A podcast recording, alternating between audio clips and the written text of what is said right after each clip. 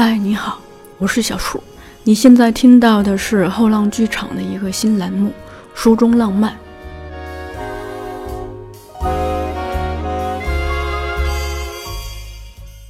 我们希望借由这个栏目与你分享一些我们最近编辑、出版或者阅读过的好书。今天要聊的书呢是《石灰谈艺录之演员如何抓住观众》。也就是《石灰谈艺录》三卷本里头的红色版。第一次就选择了石灰先生的书，其实有点勇气可嘉。嗯，我更希望把这次录音当成一次用心的练习。如果有说的不够好的地方，还请多多包涵指正。你的宽容可以给我们更多尝试的勇气。之所以想说石灰呢，是因为我平时在和电影学院、戏剧学院的不少学生接触的时候，就发现他们其实不太知道石灰是谁，甚至一些电影和戏剧从业者也不认识这个人。这的确挺遗憾的。用一些老学者的话说，或许应该感到惭愧。嗯，所以我们先简单介绍一下石灰。石灰被誉为二十世纪中国伟大的演员。为什么用了“伟大”这个词儿呢？嗯，我们不妨从三个侧面看一下。首先呢，他是很多人的偶像，比如于世之、李雪健、刘佩琦、张国立、姜文、黄磊、邵兵等演员，都在不同的场合表达过对石灰的尊崇。而且石灰先生。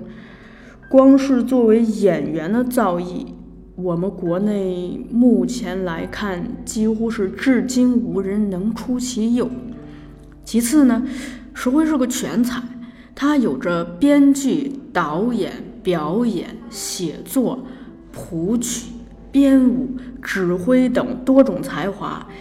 而且他对自己所处时代的戏剧和电影环境有着全面的观察与思考，他是站在行业的顶端来看待整个行业的生态与现象。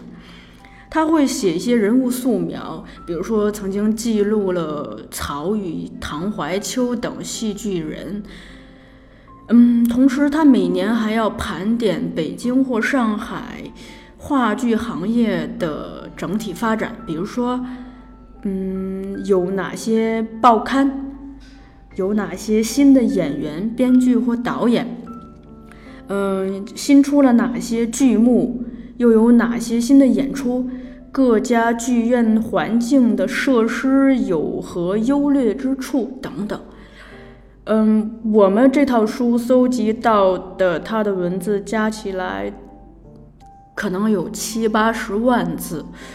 嗯，这还不知道我们遗漏了多少，肯定会有沧海遗珠。再次呢，石灰作为演员有着非常扎实的技术，而且他戏路宽广。就无论是正剧、闹剧，还是悲剧、喜剧，无论是正派主角还是反派配角，无论是在舞台上还是在银幕上，他的表演都充满了人味儿。你会觉得你看到了人，他是个人。最最重要的呢，他是一个有着高级精神生活的人，一个有思想的创作者。用北京电影学院李浩老师的话说呢，史辉作为艺术家有着非常独特的自我，他有着鲜明的创作个性，明确的是非观。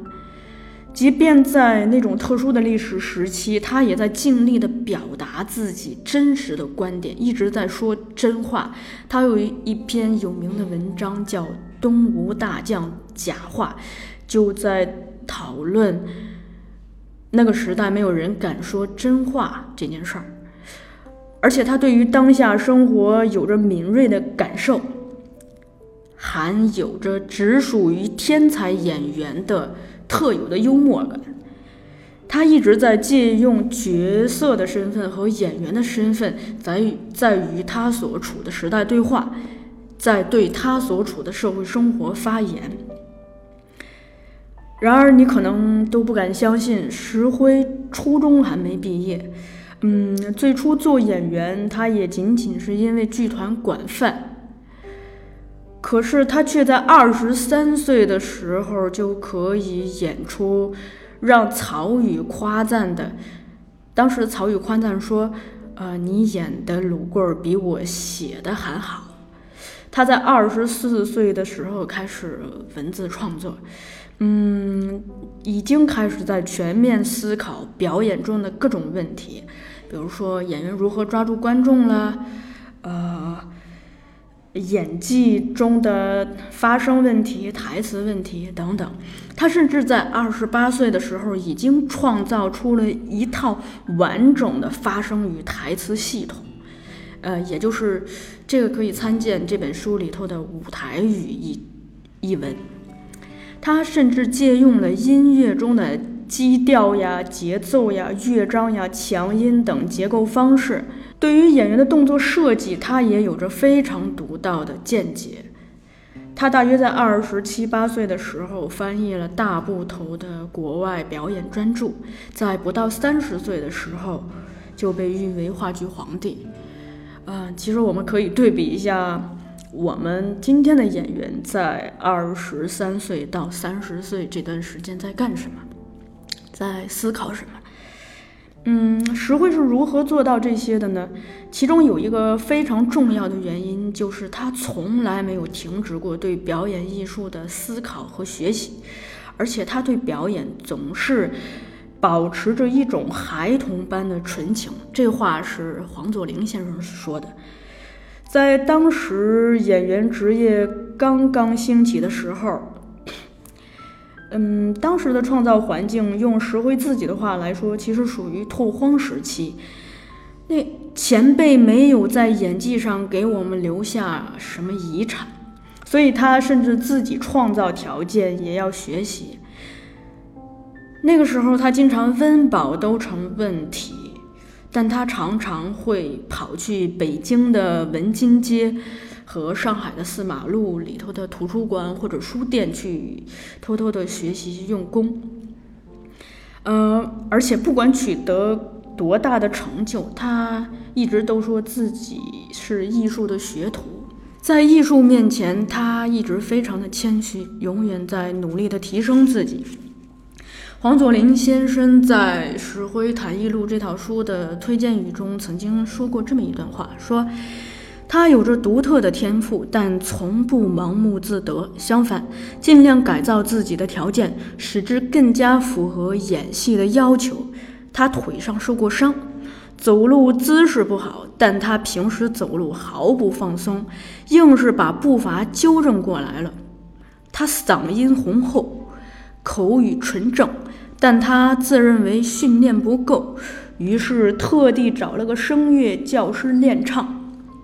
他从小读书不多，更没念过英文，但他渴望学习，尤其想着想看懂外国演剧理论，竟想着自己搞翻译来个一举两得，既学理论又学英文。他让我介绍个英文教师，硬是从基本句法学起，译出了几篇文章。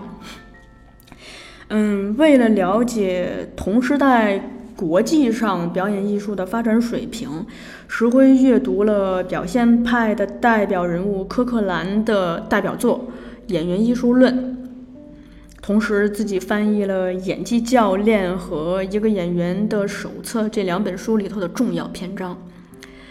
要知道，在那个时候，中国关于表演的书基本上是一片荒芜。据说，中国关于戏剧的书籍当时只需要四十二元就可以买全。但石灰在读过这些书之后，又从不盲目的去迷信西方。对于他所读的表演理论，他一直会有自己的，会结合自己的创作经验来提出质疑或者与作者讨论。这些在这本书里头都可以看到。嗯，除了向西方取经，他还会从京剧和传统曲艺中汲取养分。嗯，为当初在演话剧《秋海棠》的时候，他曾经乔装打扮溜进了程砚秋先生的后台，悄悄去观察。嗯，也曾经给程砚秋先生写信，跟他探讨演员的基本技能。他还会向梅兰芳先生讨教。石灰在和京剧的缘分一直很深，他在京剧界的朋友也远比话剧界的多，甚至在他的婚礼上出席的也大多是一些京剧界的朋友。他有两位重要的京剧界朋友，一位是他的忘年交盖叫天先生，一位是李少春先生。石灰曾经和。盖老先生谈心，嗯，听盖先生讲，呃，哪一招是怎么出来的呀？哪一段是怎么练的呀？嗯，比如说盖先生就给他讲，同样是看人，武松、卢俊义、鲁智深是有区别的。他也在向盖先生学习这种天天练、月月练、年年练的毅力，以及活到老学到老的谦虚。呃，盖先生就曾告诉他，京戏是一辈子也研究不完的艺术。就单指老生这一行来说，每出戏都不同，一出是一个唱法，一个戏是一个身份。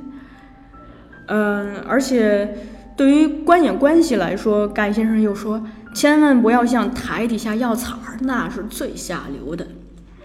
石灰还和李少春讨论过演员与角色的关系，以及演员与观众的关系，甚至他们还讨论了表演与太极的关系。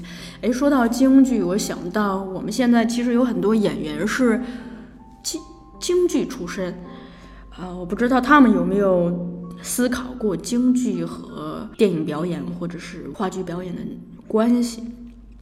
接着说太极啊。关于太极，盖先生有这样一段话，说：就拿谭鑫培、杨小楼、余叔岩、梅兰芳、程砚秋、盖叫天这几位伟大的艺人来说，他们的唱戏无一不与太极有关。什么是太极？我很难下定义。不过您看那在台上演戏的，无论身上、嘴上、动作、腔门，您看也好，听也好。您就觉不出硬来，觉不出有棱有角，好看、好听、舒服、有味道，不是硬塞给你的，有美、有货、有劲道，这就是我说的太极。石灰还会把相声里的台词节奏运用到表演中。也会通过观察国内和苏联的滑稽戏表演来学习一些艺术手段，并且会反思艺术创作中的思想性，以及戏剧表演的动作性等命题。总之，在他的眼里头，所有的艺术都是相通的，艺术和生活也是相通的。这种一面望向世界，一面又向传统回望的格局，让他获得了一种非常广阔的视野。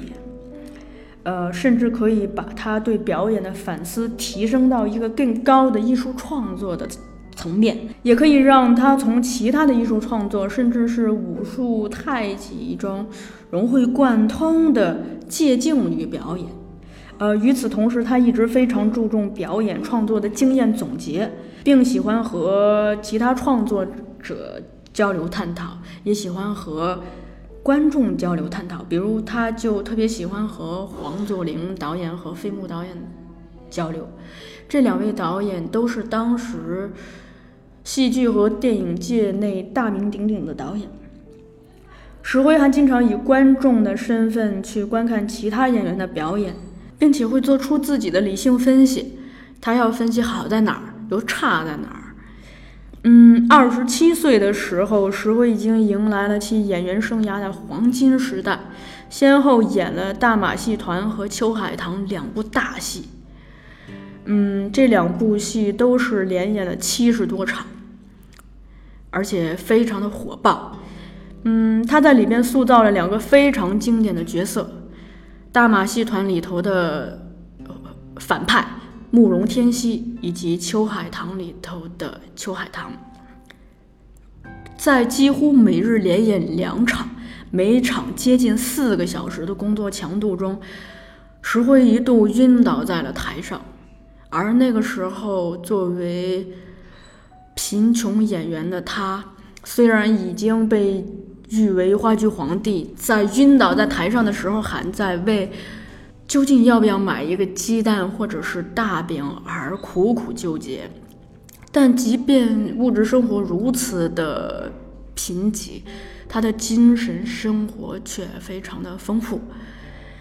从排练到演出，每天晚上回家，他还要在那个非常逼仄的上海亭子间里头记录着自己创造角色过程中的每一处心得。用李浩老师的话说，在石灰写的文字中，可以窥见其精神生活。我们可以看到他创作的具体过程，这些由他艰苦探索而得来的技术，恰恰是当今中国演员最为或缺的。表演不仅仅是面容姣好，更需要有扎实的技术，因为真正的技术。使得演员充满自信，才会让演员更有力量。呃，说到石辉自呃自己总结的这套经验，他在大马戏团和秋海棠的时候都演写了长长的演出手记，一篇是写于排练中，一篇是写于演出中。嗯，作作为演员来说，他是非常的无私的，他把自己创造角色的所有秘密都。发表在了这两篇文章中，文章有提及他如详细的写了他如何分析剧本，如何为角色设计形象，如何处理台词，又如何为角色设计动作。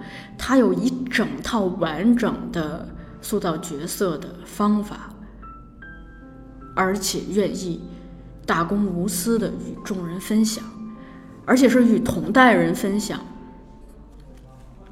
嗯，在李浩老师看来，如何成为一名有存在感的演员，用自己的角色与这个时代对话，这才是演员真正应该思考的问题。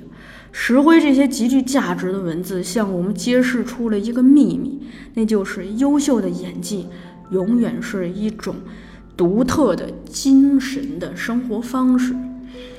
其实也就是，你想成为什么样的人，先建立什么样的生活方式。石灰英年早逝，他只活了四十二岁，便在这个世界上消失了。虽然他生活在一个戏剧荒芜的草创年代，但是他却给表演创造留下了无尽的精神遗产。虽然今天已经是二十一世纪，但那些他在二十世纪写下的文字，依然有着非常强大的力量。我想，不管你是演员还是爱好文艺的观众，都不妨试着通过阅读他的电影或者文字，来多一点了解一下他。没准儿你们会有自己的发现。